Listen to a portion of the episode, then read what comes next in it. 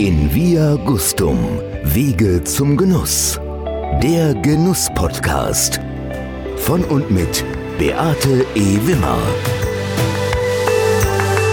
Ihr Lieben da draußen, ich habe heute wieder einen männlichen Gast, der in der elften Generation einen Betrieb führt, der auf eine 400-jährige Familientradition zurückblicken kann. Er hat zwei Jahre im Barreis im Schwarzwald und drei Jahre im Tantris in München Stationen gemacht.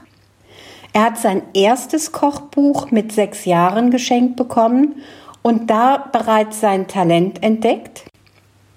Seine Augen glänzen, wenn er von Qualität spricht. Er versucht nach eigenen Angaben jeden Tag gut zu kochen. Auf der Webseite steht Genuss, Kultur, Lebensfreude. Heute ist er Präsident der Jeune Restaurateur in Deutschland, einer Vereinigung von Spitzenköchen. Ich begrüße ganz herzlich den Huberwirt Alexander Huber. Hallo, Herr Huber. Hallo, Servus. Schön, dass Sie heute mein Gast sind. Ja, wir werden ein wenig über Sie reden und wir werden aber viel über ihre Tätigkeit bei den Jones reden, über die Verantwortung. Ich möchte ganz gerne mit Ihnen über Lockout und Reopening und was hat das mit Ihnen gemacht, über, wie gesagt, Ihre Verantwortung als, als Präsident einer europaweiten Vereinigung von Spitzenköchen reden, Rückblick und Ausblick einer qualitätsorientierten Gastronomie halten, den Stellenwert der Gastronomie in Deutschland. Was muss sich aus Ihrer Sicht nachhaltig in der Gastronomie ändern und muss sich auch der Anspruch der Gäste ändern? Herr Huber, zunächst hätte ich ganz gerne, damit unsere Zuhörer ein wenig ein Gefühl für Sie bekommen, fünf Fragen. Okay.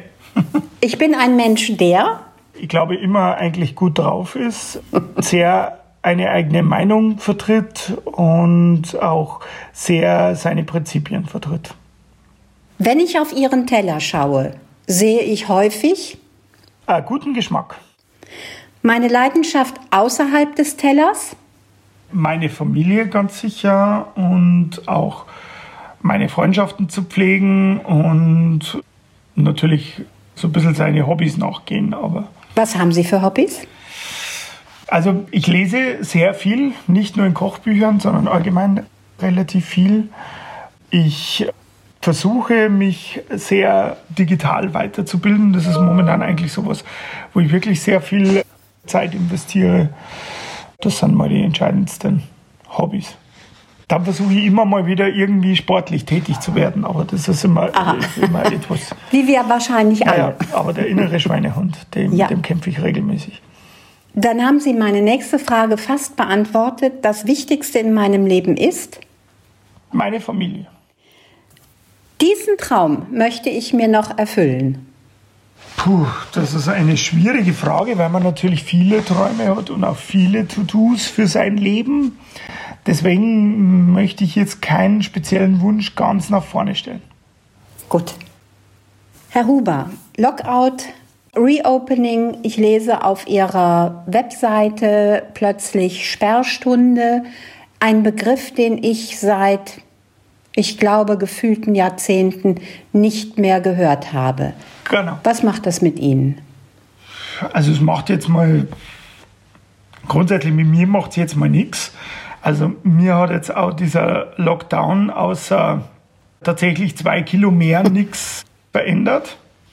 Natürlich ist es finanziell eine wahnsinnige Herausforderung und jetzt, dass wir wieder öffnen dürfen, begleitet mich mal mit großer Freude. Grundsätzlich mal, die Auflagen trüben diese Freude etwas. So jetzt einfach mal, muss man einfach so sagen. Mir wäre es lieber, es könnte wieder so weitergehen wie vorher, beziehungsweise, dass man einfach versuchen kann, ein finanzielles Loch wieder aufzuholen, beziehungsweise einfach wieder ja, einfach seinem Geschäft nachzugehen und auch alle Gäste wieder begrüßen zu können.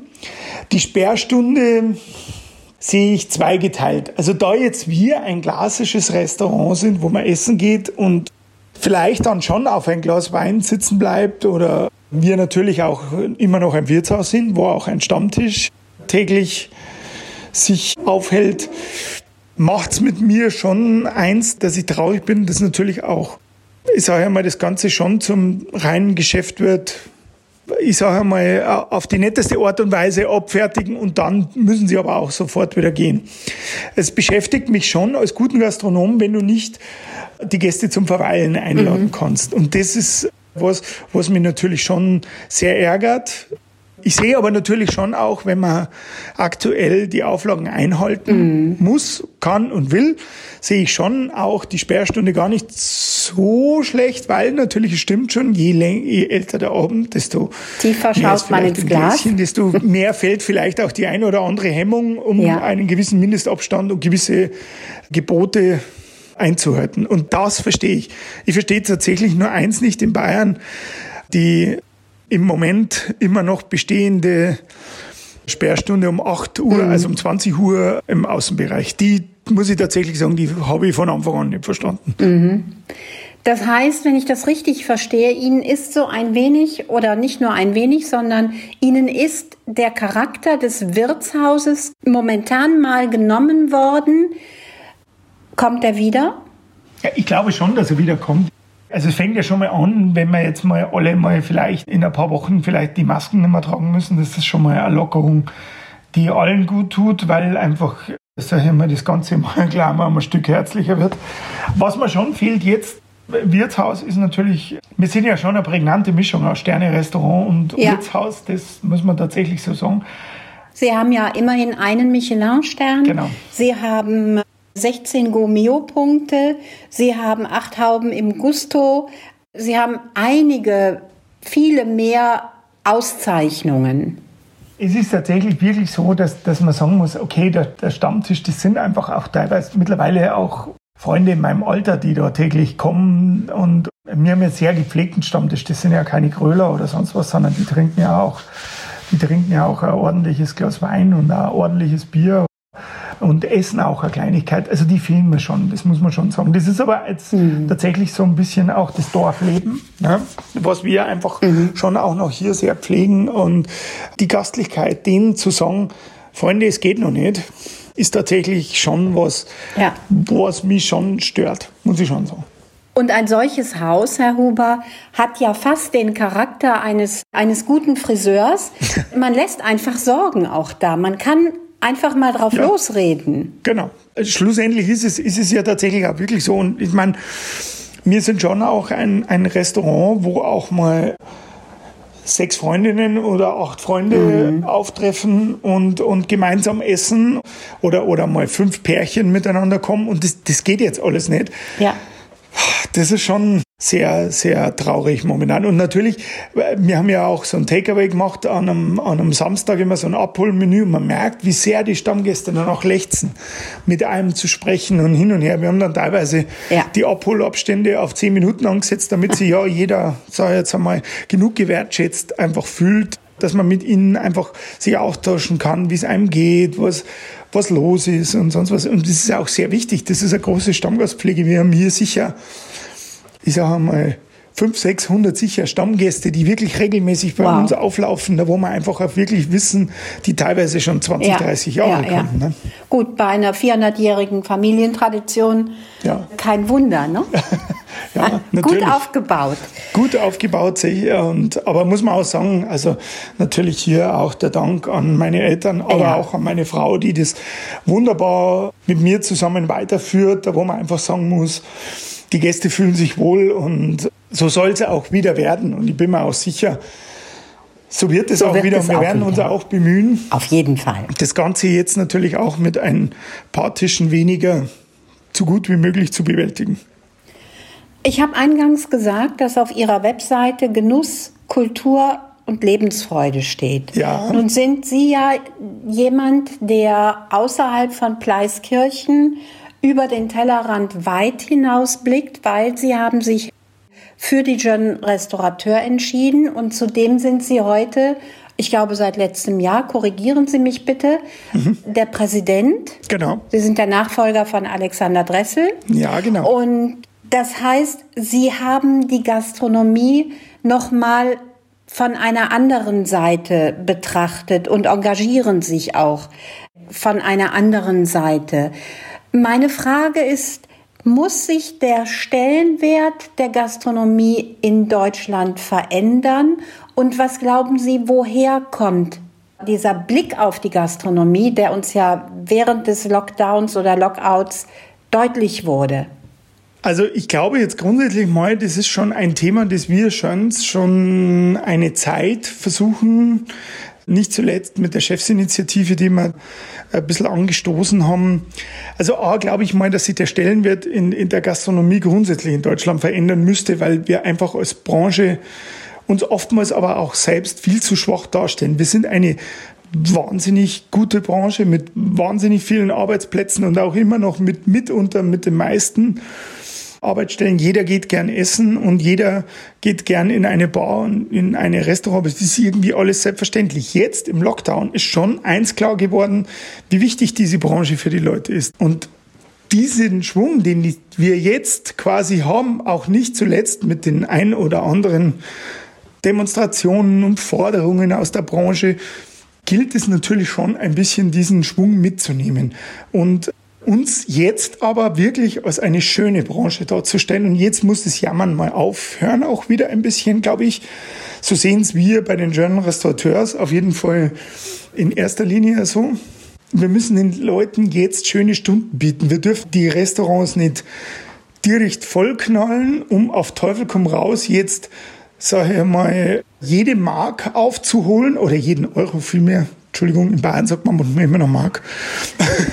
und ich glaube schon, dass es jetzt wichtig ist, dass sich die Leute mehr denn je wohlfühlen bei uns und merken, was ihnen eigentlich gefehlt hat. Und das ist wirklich auch ein Punkt, den mhm. die Gastronomie jetzt machen muss. Und ein zweiter Punkt ist, wir müssen uns solidarisieren um auch weiterhin eine stärkere Branche zu werden, um auch gewisse Dinge in der Politik gemeinsam fordern zu können und nicht wie es im Restaurant doch aber ganz gut ist, 20 verschiedene Süppchen zu kochen, sondern wir müssen uns da schon auf eine starke Spitze konzentrieren, die wir alle unterstützen und wo wir einfach alle miteinander vorgehen und wir müssen uns da dazu auch mal einiger werden und vielleicht auch dann mal alle an einem Strang ziehen und nicht an 120 verschiedenen kleinen Fäden.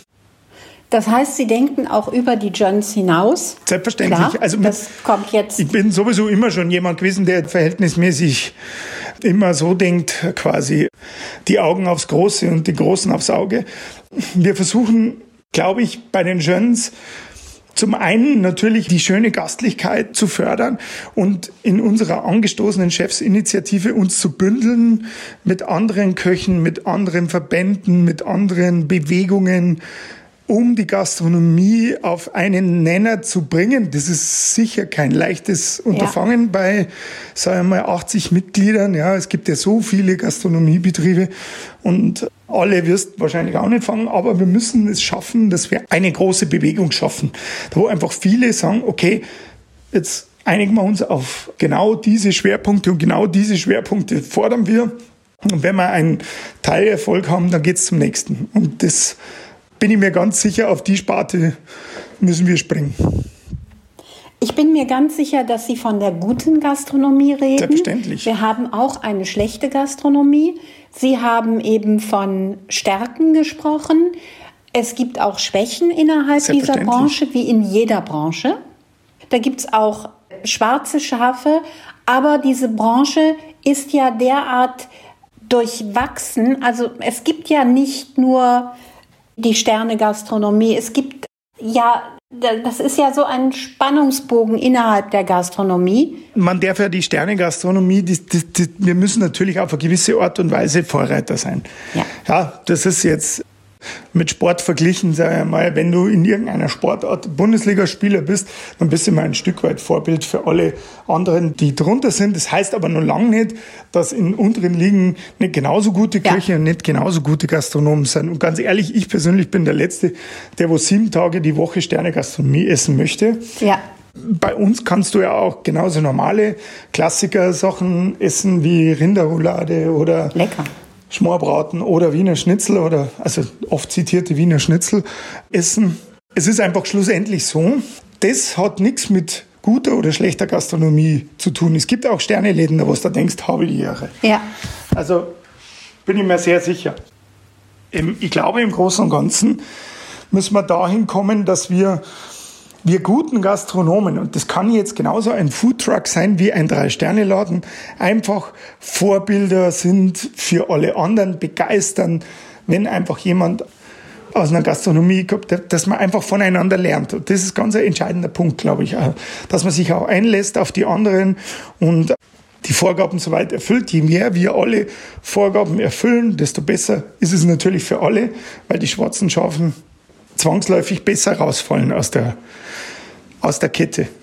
Wir werden immer schauen müssen, dass wir auf eine gewisse Art und Weise uns alle die Vorgaben die Vorgaben erfüllen und einfach auch sauber arbeiten mit den Mitarbeitern und gut umgehen und, und dann werden sich die schwarzen Schafe automatisch etwas aussortieren. Das ist, kann nur Aufruf sein, das für alle das zu tun. Was macht für Sie eine gute Gastronomie aus? Also ich bin da ganz bei Ihnen von Foodtruck bis zum besternten Restaurant gute Gastronomie kann überall vertreten sein. Ganz und genau. eben auch schlechte Gastronomie. Aber was macht eine gute Gastronomie für Sie aus? Also für mich allen voran steht einmal auf jeden Fall ein gewisses Qualitätsversprechen. Und das nicht nur von den Lebensmitteln, die man verwendet, was zweifelsohne sehr wichtig ist, sonst geht es schon mal nicht. Auch über ein gewisses gutes Handwerk. Und hier spreche ich wiederum nicht nur von der Küche, sondern auch vom Service einfach ein guter Gastgeber zu sein, das ist schon mal für mich einmal die oberste Prinzipie für den Gast und für den Gastronom selber mit seinen Mitarbeitern. Für die Mitarbeiter heißt es einfach, also einmal die Hygiene beachten, aber auch, das war auch davor schon wichtig, dass einfach alles sauber ist, dass man einfach ein gutes Gefühl hat, wenn man als Gast da hingeht. Und das zweite Gefühl, was wichtig ist für einen Gast, wenn man sieht, wie die Mitarbeiter untereinander sind. Ja. Und das musst du als Gastronom vorleben. Du musst ihnen schon ein Chef sein, sonst funktioniert es nicht. Aber auch auf eine gewisse Art und Weise mal ein Freund. Und das ist einfach, man muss mit jedem Mitarbeiter einfach auch speziell umgehen. Mancher braucht ein Lob, mancher braucht keins, mancher braucht ein bisschen einen Ansporn, der andere braucht es wieder weniger. Man muss einfach auch immer mal wieder ein Einzelgespräch führen und wenn es nur fünf Minuten sind, ich kann mich immer erinnern, der Hans Haus ist ungefähr einmal in der Woche mal vorbei und hat mich nur gefragt, wie es daheim geht und wie es mir geht. Und das tut er gut. Und, und, und genau solche Sachen muss man einfach auch machen. Ja. Natürlich dürfen sie nicht zu lange arbeiten und hin und her. Aber wenn es mal sein Ja. muss, weil einfach irgendwie was Großes ansteht oder großes Catering ist oder große Feier ist, wo einfach viel ist, dann muss man auch mal die motivieren und einfach ihnen auch mal gut zureden und nicht nur auf Anspannung, Nicht Leistung immer fordern. fordern. Das kommt von selber, wenn man sie wirklich gut behandelt und gut mit ihnen umgeht, dann funktioniert das wirklich gut. Ist mein Eindruck, Herr Huber, richtig, dass wir in der Vergangenheit die Gastronomie oder den Gastronomen gar nicht so, so wirklich als Unternehmer wahrgenommen haben und der Gastronom auch selber sich oftmals nicht als Unternehmer wahrgenommen hat. Ich schließe Sie jetzt natürlich explizit da aus, aber kann das auch eine Schwäche gewesen sein? Na, müssen Sie mich gar nicht. Das ist mit Sicherheit eine Schwäche. In Bayern gibt es ein wunderbares äh, Sprichwort, wer nichts wird, wird, wird. Ja. Tatsächlich ist es so, glaube ich, dass das manchmal schon der Fall ist. Also so, manche gehen auch sehr unüberlegt in die Selbstständigkeit, ohne zu wissen, was eigentlich Sache ist und was man alles zahlen muss und was man alles. Natürlich musst du heute sowohl als Gastronom wie auch in jeder Branche neben Messer und Schneidebrett und Mixer auch natürlich Taschenrechner und Bleistift beherrschen. Und das ist wichtiger denn je. Das muss man, und auch, glaube ich, jetzt explizit auf die Corona-Zeit gemünzt, glaube ich ganz persönlich wirklich, dass das eine der entscheidenden Teile sein wird in der nächsten Zeit. Heißt das, dass sich auch in der Ausbildung etwas ändern muss? Ja, das ist aber ganz ein eigenes Thema. Also ich Ja. persönlich finde, in der Ausbildung wäre es manchmal nicht schlechter, die Kalkulation etwas mehr zu beleuchten. Das ist aber schon was, was ich schon 15 Jahre sage. Ja. Es wäre sicher auch in der Ausbildung manchmal, ja, das ist ein bisschen schwierig. Das kommt da immer ein bisschen auf die Berufsschule ja. an und hin und her. Aber dass man da auch einen Ansatz finden muss, ist, glaube ich, klar. Man muss, glaube ich, schon einen Ansatz suchen, auf jeden Fall. Eine gute Ausbildung zu ermöglichen. Das liegt aber natürlich auch sowohl an der Berufsschule, aber vor allem auch an den Chefs mhm. selbst. Auch hier mal Wie mit immer und überall. Wie immer. Und auch mal mit seinen Azubis darüber zu sprechen, was eigentlich Lebensmittel kosten und dass es jetzt nicht geht, immer, ähm, sage ich mal, die halbe wegzuschmeißen oder sonst was, sondern versuchen, alles zu verarbeiten. Und, und das ist, glaube ich, ein großer Punkt, den Azubis auch zu vermitteln, dass es nicht nur Rücken, Filet und, und Schulter gibt, sondern halt noch mehrere Teile und die gehören alle aus Respekt verarbeitet. Also das heißt, wir sagen immer so schön from nose to tail. Ja, das ist mit Sicherheit ein, eine Sache, die einfach viel mehr bei den Azubis gespielt gehört. Also es ist tatsächlich so, dass manchmal bekommt man Azubis gerade von oftmals gar nicht so oft von Besternten oder so. Die können wunderbar ein Spitzkraut in Streifen schneiden, da ist jeder Streifen gleich. Aber dann ein Weinkraut oder ein Blaukraut draus zu kochen, das können sie dann nicht. Mhm. Die Basics auch manchmal, ja, die fehlen sehr oft. Ja. Also die können ein Apfelwermutgel mit Schlagmilch tot kochen, aber Apfelpüree oder Apfelkompott, da fehlt es dann. Was prägt die Küche des Huberwirts? Naja, also unsere, unsere Küche ist ja, ich sage ja immer, wir kochen eine bayerische Avantgarde und eine Wirtshauskuchel. Also diese Wirtshauskuchel besteht natürlich aus Gerichten, wie sie auch von meiner Großmutter Schrägstrich, vor allem von meiner Mutter schon kenne. Oder auch aus meiner Lehre. Ich habe ja in einem ganz normalen Wirtshaus gelernt eigentlich und diese verfeinert auf, auf ein hohes Niveau zu bringen.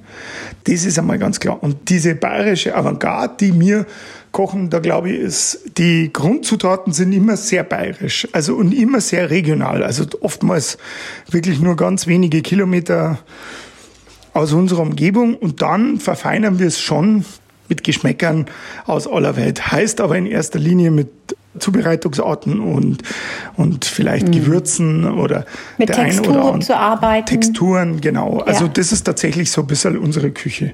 Wir machen quasi auch zwei Küchen aus einem Herd, wie es ja manche machen. Aber ich glaube, das kann ich getrost von mir sagen, das machen wir hier schon wirklich fast 20 Jahre. Mhm. Ich bin mir auch nicht zu schade, hier Klassiker zu schaffen, die es hier einfach auch immer wieder gibt, wo man, das ist schon so mein Ziel, Gerichte zu schaffen, die es nur bei uns gibt. Okay. Das ist natürlich genauso wie jeder andere Koch versucht er sich auf eine gewisse Art und so Weise Sig zu Signature Dish. Signature Dishes zu schaffen ja. und das auch das mache ich auch. Und wir versuchen auch selbstverständlich immer wieder aber ich versuche auch immer sehr bayerisch zu bleiben. Immer irgendwie, wenn du hier drinnen sitzt, natürlich bei uns mit diesen alten Decken und, und in diesen manchmal auch alten Stuben, dann findest du ein spannendes Forellengericht natürlich immer passender zu uns als wie Oktopus ja. und Black Tiger Garnelen oder, oder, oder Steinbutt oder ja. am Fisch kann man es immer so schön sagen, gell? Es ist aber genauso mit US-Beef ich finde immer besser, ein eigenes aus dem Rottal zu haben oder ähnliches. Weil man dann ja auch nicht mehr vergleichbar ist. Genau. Und das möchte ich auch eigentlich. ein Alleinstellungsmerkmal. Genau, genau. Ich habe es mir gedacht. Kommen wir nochmal zurück auf Ihre Präsidentschaft beim JRE, bei den Jones. Mhm. Was ist da Ihre Aufgabe? Wir haben natürlich schon eine, eine, eine klassische Verbandsarbeit, mhm. die natürlich schon wir leiten unsere Geschäftsstelle, unsere Marketingagentur an. Wir versuchen natürlich allen Mitgliedern natürlich zu helfen in jeder Form, wo es nur irgendwie möglich ist. Wir versuchen vom Verband aus gewisse Richtlinien zu verwerten. Wir haben unsere Werte, die wir vermitteln wollen. Wir mhm. haben natürlich aber auch so Sachen wie einfach den Guide bedrucken, Sponsoren finden. Also das geht vom Veranstaltungen organisieren, heuer jetzt ja. ein bisschen weniger, aber grundsätzlich war das immer ein großer Bestandteil und natürlich auch diverse Sachen für uns selbst zu erfinden, ja, wie jetzt zum Beispiel die die JTE-Schuhe, die es jetzt gerade gibt für, für den Service. Wir haben okay. Äh, Adidas-Schuhe besticken lassen, so dass wir jetzt alle das Logo im Service tragen können nach Möglichkeit und einfach auch gewisse Marketing-Ideen natürlich. Ist die Chefsinitiative eine Marketing-Idee oder eine Notwendigkeit? Nein, das ist eine Notwendigkeit. Das ist, äh, das ist was anderes. Erzählen Sie uns mal was. Also zur Chefsinitiative ist, unser erster Slogan war ja, wir haben die Schnauze voll. Und da ging es ja genau. schon los, dass über die Missstände und einfach über die schlechte Beachtung der Gastronomie im, im, im gesamten Bundesland zu sprechen. Und das war weit vor, vor dem Lockdown. Das war sehr weit vor dem Lockdown. Ja. Und es wurde dann natürlich auch so ein bisschen still um die ganze Sache. Einfach aufgrund dem, dass wir alle viel zu tun hatten.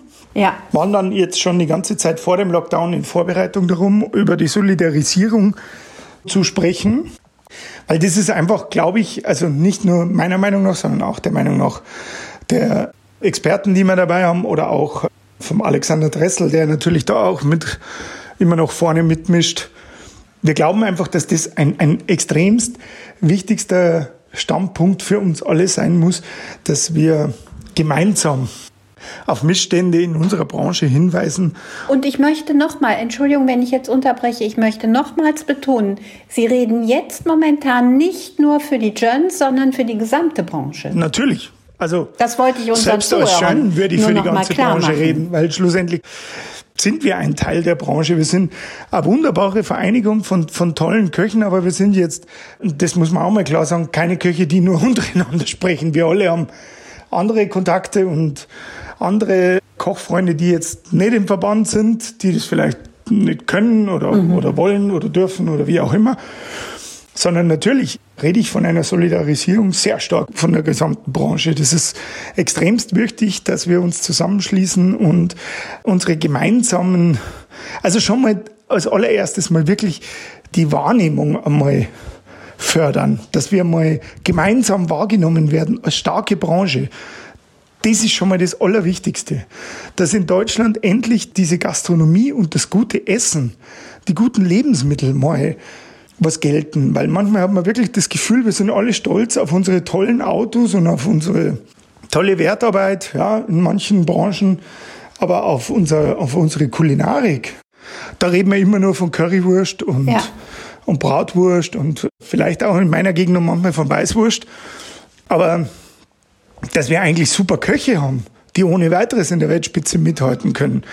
Dass unsere ganze kulinarische Landschaft mit den, mit den schönen Gasthäusern, wo man am Sonntag einen tollen Braten essen kann, dass das genauso wertgeschätzt wird.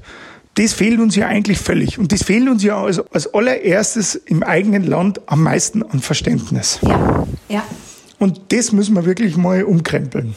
Also sind auch die Jones dazu da, um einfach diese Wertschätzung für die Gastronomie, den Stellenwert der Gastronomie in der Gesellschaft einfach mal gerade zu rücken auch. Auf jeden Fall in der Branche wollen, wollen wir das natürlich alle. Das mhm. ist klar. Die Jones sind eine Kochvereinigung mit Werten, in dem wir uns zusammen natürlich präsentieren. Gemeinsam sind wir stärker als Einzelne. Aber in der Branche. Nach, wir haben die Schnauze voll, die Chefsinitiative. Genau. In, in, und, aber die Chefsinitiative soll von uns eben eine angestoßene Initiative sein, indem wir genau diese Werte fördern. Und da, wo man einfach sagt, okay, ein starker Kofferband wie die Schöns stehen genau für diesen Leitsatz.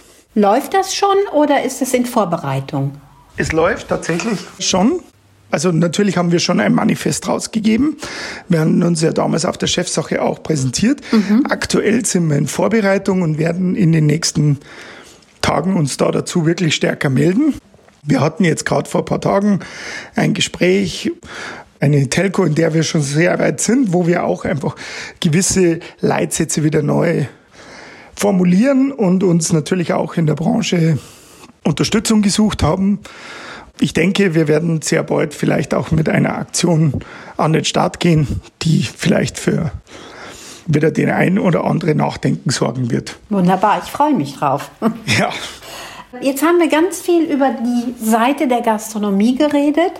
Was muss sich denn aus Ihrer Sicht, muss überhaupt sich aus Ihrer Sicht auch von Seiten des Gastes etwas ändern? Was wünschen Sie sich vom neuen Gast nach der Corona-Krise?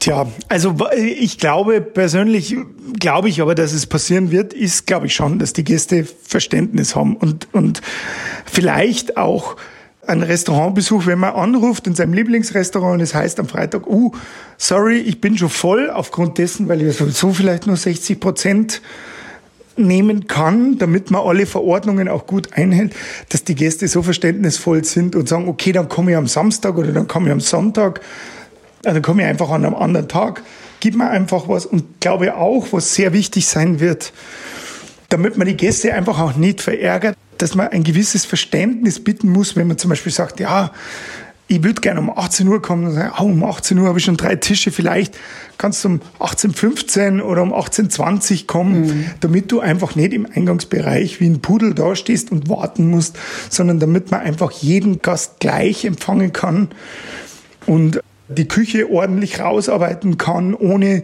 in gewisse Hektik zu verfallen, so dass man die ganzen Hygiene und, und, und Maßnahmen vergisst, damit einfach ein bisschen Geduld mitbringen und Verständnis auch. Man möchte es jedem Gast so gut wie möglich bereiten und auch wirklich die volle Zeit widmen.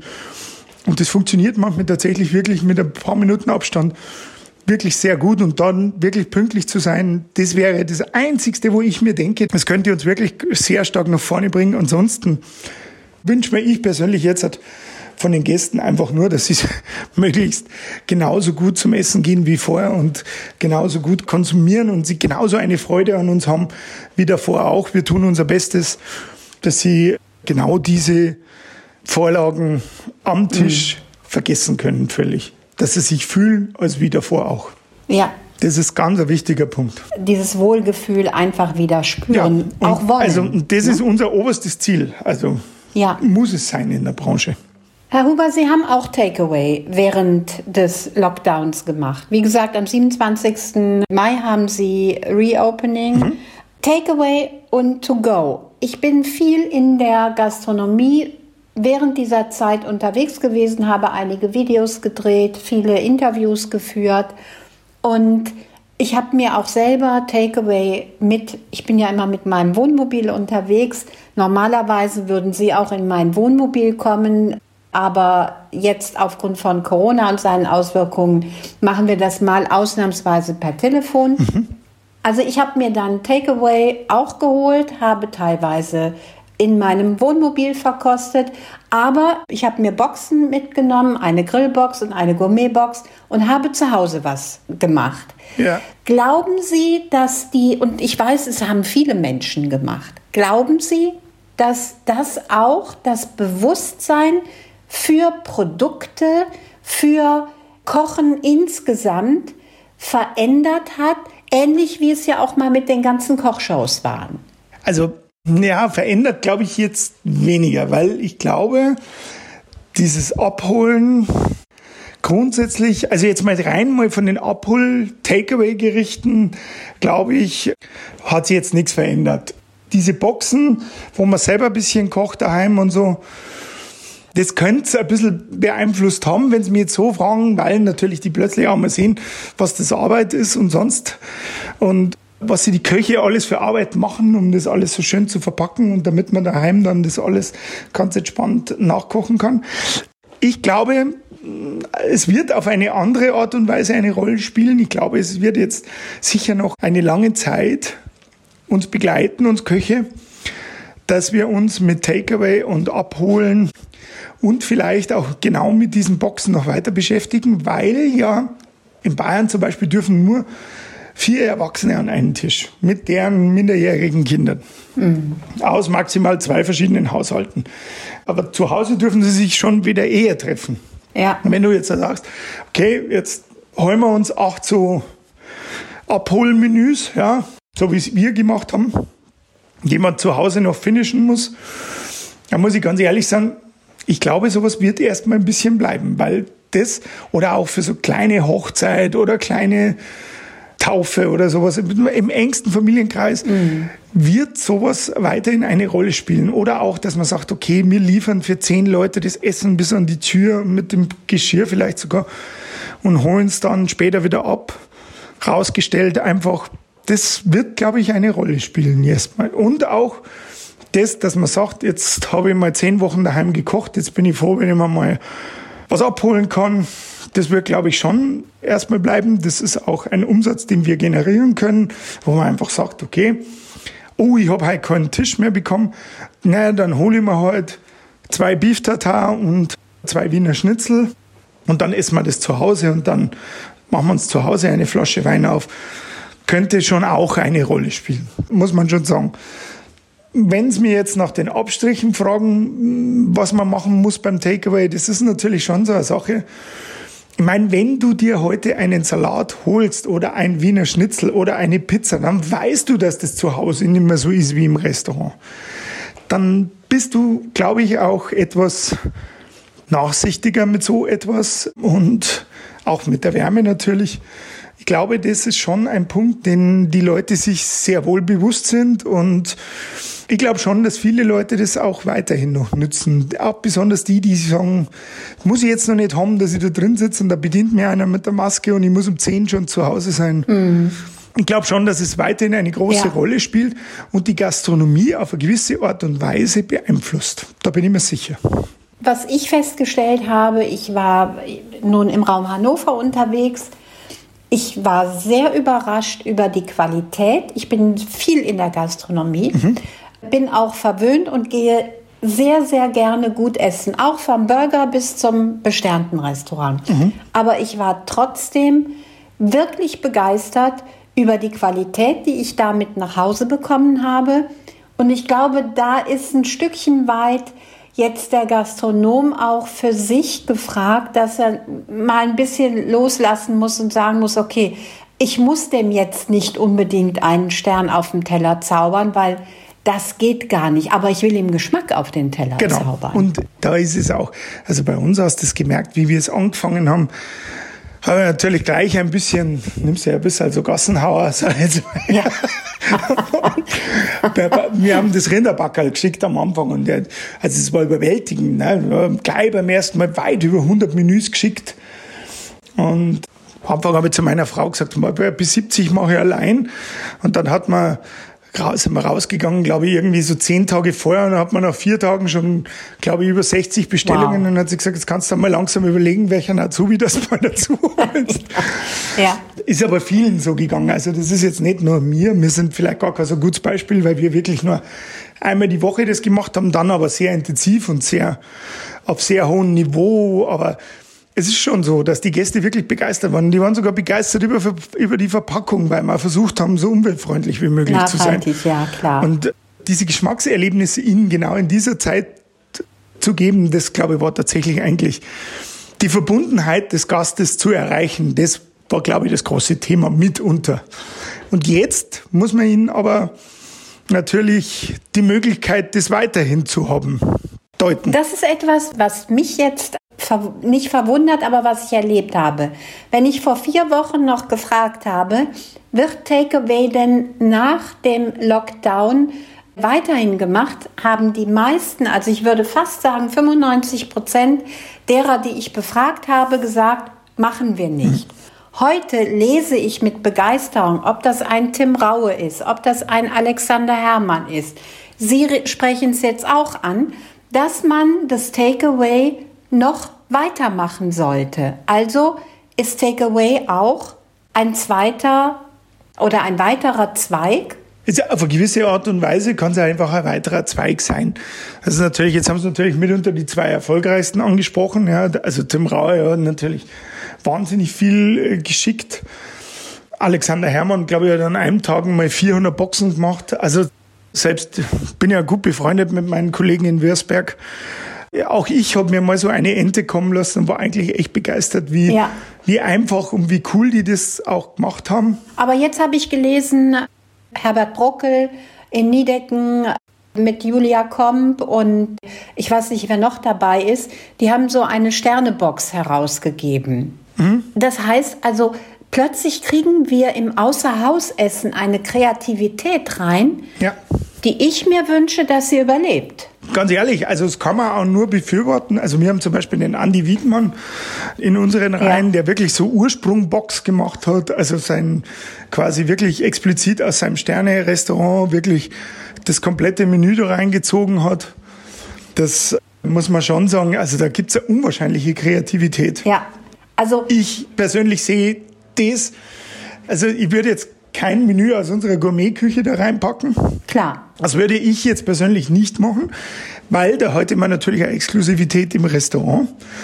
Also bei uns kann man auf jeden Fall auch eine Beef Tartar, also viele Leute kommen ja bei uns gerade wegen den Wirtshausklassikern und eine Beef Tartar Torte, ein Wiener Schnitzel und ja. Äh, vor allem unser Kalbslüngerl to go, das wünschen sich die Leute ja schon ewig und das, diesen Wunsch können wir jetzt natürlich wunderbar nachkommen und, und ihnen das wunderbar machen. Das kann man jeden Tag bei uns holen. Und wir behalten, wir machen es halt so, wir behalten halt Samstag ein etwas besseres Viergang-Menü to go für zu Hause zum Finishen bei. Um einfach zu sagen, okay, wenn ich am Samstag Gäste habe oder so, das kann ich mir holen, das mache ich entspannt heim. Oder wir haben es vor allen Dingen auch gehört von jungen Eltern, dass das sehr gerne genommen ja, wird. Das glaube ich. Wir holen uns den Geschmack quasi nach Hause genau. und wir können uns dann auch sicher selber überzeugen, was jetzt ein Fleisch aus dem Supermarkt bedeutet und was ein regionales Fleisch bedeutet. Absolut. Da muss man nicht unbedingt wie ein, ein Prediger vorangehen, sondern das Produkt überzeugt dann von alleine. Es ist ja sowieso so, das ist ja die große Chance eben dieser Corona-Krise, jetzt einfach die, die Regionalität noch etwas mehr wertzuschätzen. Es ist ja jetzt, haben ja, viele Kollegen haben ja vor Corona plötzlich wieder gesagt, ich kann es nicht mehr hören. Mhm. Wir machen jetzt wieder international. Die Qualität ist entscheidend. Die muss nicht immer fünf Kilometer neben mir sein, sondern die kann auch mal 500 Kilometer ja. weg sein. Aber die Frage ist halt, muss es aus Übersee haben? Und, ja. und muss es Übersee von uns haben? Ich habe zum Beispiel in Spanien in einem Zwei- und in einem Drei-Sterne, ich war schon in relativ vielen da drüben, noch nie eine Goldforelle gegessen. Bin mir auch ziemlich sicher, wenn ein spanischer Chef zu uns kommt, dann interessiert ihn die Goldforelle etwas mehr als die Rotbarbe.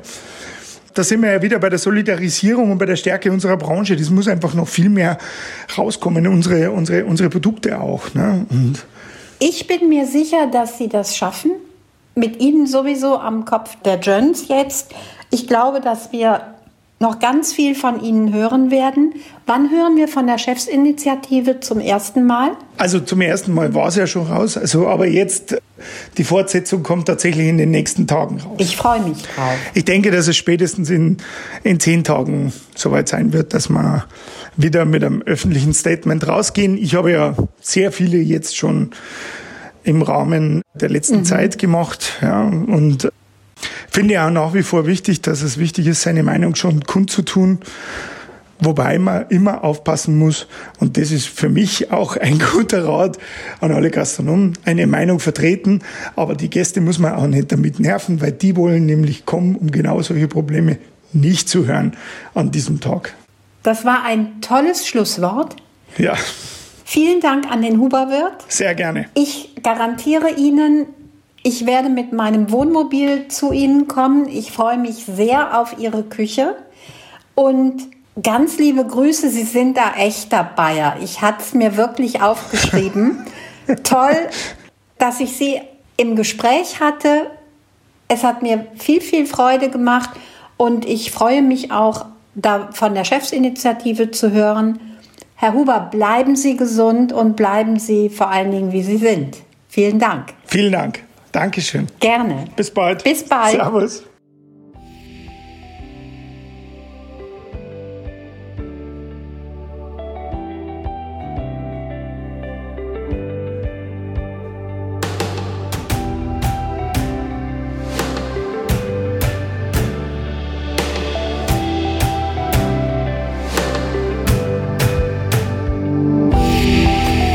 In Via Gustum Wege zum Genuss.